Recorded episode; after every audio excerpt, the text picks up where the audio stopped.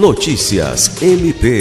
O Ministério Público do Estado do Acre, por meio da Promotoria Especializada de Habitação e Urbanismo, ajuizou na última quinta-feira, 28 de abril, uma ação civil pública com pedido de liminar em desfavor do Estado do Acre, para garantir adequações e melhorias estruturais no Hospital da Criança e na Maternidade Bárbara Eliodora.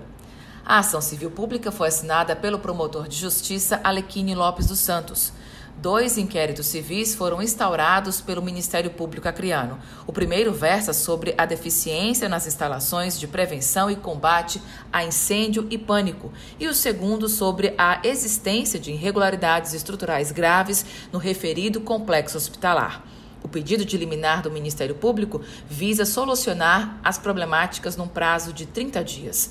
Um relatório produzido pelo Corpo de Bombeiros identificou a necessidade de instalação de extintores, correção no sistema de hidrantes e no sistema de alarme de detecção de fumaça. O Ministério Público pede ainda a fixação de multa diária no valor de 10 mil reais, com incidência de correção monetária correspondente ao momento do pagamento para a eventualidade de não cumprimento.